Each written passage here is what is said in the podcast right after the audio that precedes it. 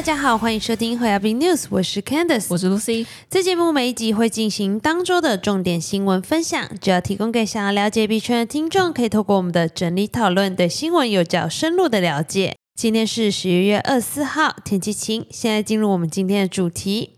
全球最大加密货币交易所币安以及共同创办人赵长鹏 （CZ） 二十一号在美国西雅图联邦法院就违反银行保密法及洗钱等罪名认罪。币安将支付四三亿美元（约台币一千三百五十八亿元），是美国史上最高额的企业和解罚款之一。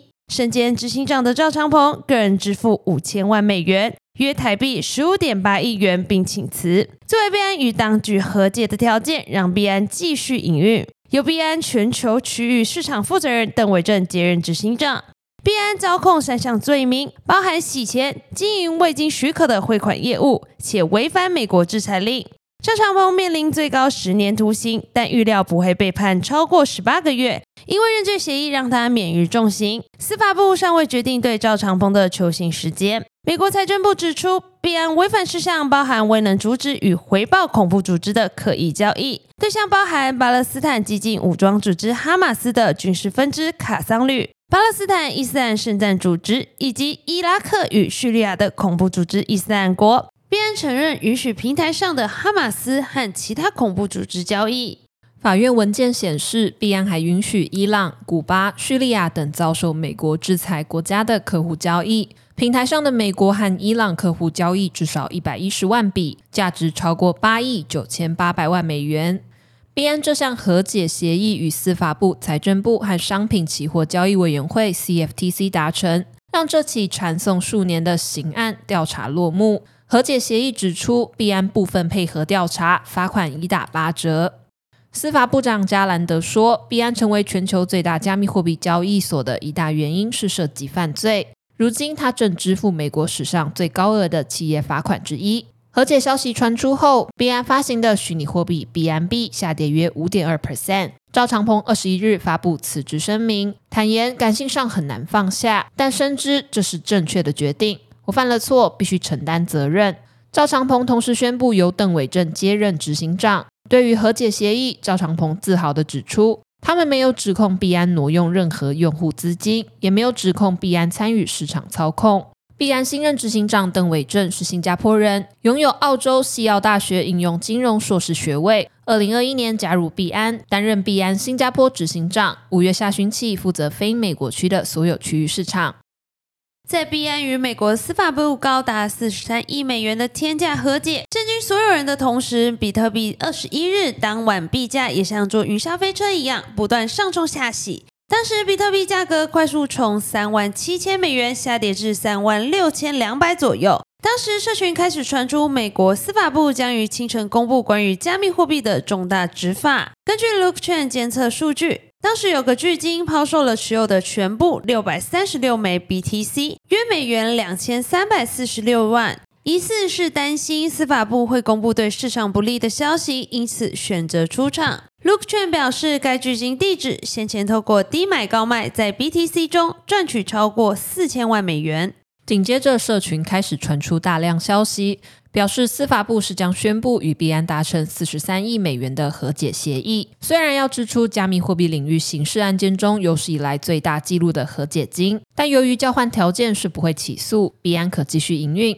比特币的价格又再次冲高，于一个半小时内的时间最高冲上三万七千五百美元。接着在二十二日凌晨一点多，有更多消息指出，币安执行长 CZ 将卸下 CEO 职务。几小时后，彭博报道更指出，CZ 恐将面临不长于十八个月的刑期。投资者似乎认为这是利空消息，比特币价格又开始往下跌，最低在二十二日早晨八点左右来到三万五千六百三十二美元。其中币价震荡最剧烈的，可能就是币安平台币 BNB。最初与美国司法部和解消息公布后，一度跳涨十 percent，冲上两百七十一点九美元。但随着 CZ 计划辞职，且可能面临监禁消息公布后，BNB 开启一波震荡下跌。当时近二十四小时跌幅达十二点四七 percent，是市值前百大币种中跌幅最大的代币。受剧烈行情波动影响，CoinGlass 数据显示，在近二十四小时内，全网共有九万六千九百四十六人爆仓，清算金额达二点三一亿美元。其中，比特币上冲下洗，爆仓金额位居第一，约为六千五百万美元，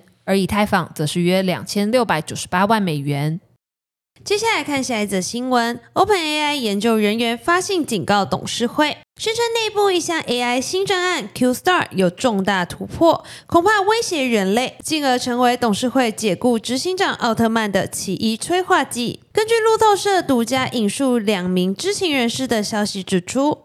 奥特曼遭董事会解雇前，几名 OpenAI 研究人员向董事会发出一封信，警告一项强大的 AI 新专案被发现，未来可能会威胁人类。知情人士更称，未被报道的信件内容以及 AI 演算法是董事会解雇的关键原因。OpenAI 研究人员给董事会的信件指出，新 AI 强大功能和潜在风险。知情人士未具体说明信中指出的安全问题为何。但是他们也透露，长期担任 OpenAI 经营高层的穆拉蒂，二十二日向员工提及名为 QStar 的专案，并谈到有封信已经送交给董事会。QStar 取得重大进展。OpenAI 研究人员认为，这可能是 AI 公司寻求超级智慧，也称为 AGI 通用人工智慧的突破。OpenAI 将 AGI 定义为比人类更聪明的 AI 系统。研究人员则对 QStar 未来成功非常乐观。借由 OpenAI 大量运算资源，新模型能够解决某些数学问题。研究人员认为，数学可说是发展生成式 AI 的尖端关键。目前，生成式 AI 擅长利用统计预测下一个单字来产生回复内容，且同一个问题的各种答案可能大不相同。然而，克服数学能力意味着 AI 将拥有类似人类智慧的强大推理能力。可以应用在新兴技术研究上。奥特曼努力使 ChatGPT 成为历史上成长最快速的应用程式之一，并从微软手中获得资金和运算资源，期望更接近超级智慧的境界。在 OpenAI 历史上已有四次，最近一次就在过去几周发生。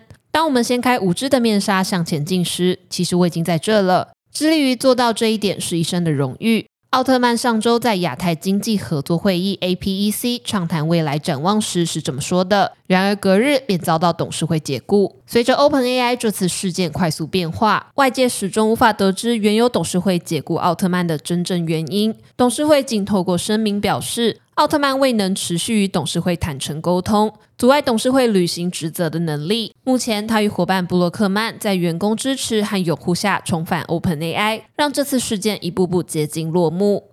接下来看下一则新闻。台湾金融事务的最高主管机关金管会将有重大变革。立法委员江永昌办公室拟具金融监督管理委员会虚拟资产局组织法草案，于十七日一读，为我国虚拟资产建立法制化的最后一部法案。金管会设有银行、证券、期货、保险与检查等四大局。在金管会被指定为虚拟资产主管机关后，立法委员江永昌以联署提案通过，拟修正金管会组织法相关条文，内容为金管会下除原有的银行局、证券期货局、保险局及检察局外，将在新增虚拟资产局。据悉，金融监督管理委员会虚拟资产局组织法草案具有两大特点。首先，在草案第二条名列虚拟资产局掌理事项，包含虚拟资产业者业务。客户保护事项之监理，执行虚拟资产业者之金融检查、内机内控事项监理等，并且考量未来虚拟资产业者的业务可能有更多广泛发展空间，因此特别纳入非金融机构办理金融相关业务者，其监督管理、客户保护、检查等业务一并交由虚拟资产局处理。第二，考量虚拟资产业界现况，因此在第三条设计局长常任、特任双轨制。让主管机关可以从学界、法界等招募熟悉虚拟资产业务者任局长，在协助业界发展同时，也能促使业界更往合规方向迈进。江永昌表示，推动虚拟资产业法制化，需要组织法、作用法相辅相成、双管齐下。江永昌指出，为使作用法得以落实，并解决当前人手不足问题，急需设有一专责单位，并给予足够人力，因此特别订定虚拟资产局组织法草案。江永昌表示，配合过去金管会组织法增设虚拟资产局、虚拟资产管理条例二草案之提出，希望透过这三部法，我国虚拟资产监理法制化更加完善。本节新闻分享就到这边结束了。若听众有任何国内外新闻或消息，希望我们帮忙阅读，可以在下方留言告诉我们。下周的 podcast 停更一次，因为惠亚币将在十一月三十到十二月二号于南港展览馆参与 Me 台北的展览活动，欢迎到现场找我们玩。感谢你收听今天的惠亚币 News，我是 Candice，我是 Lucy，我们下次空中再见，拜拜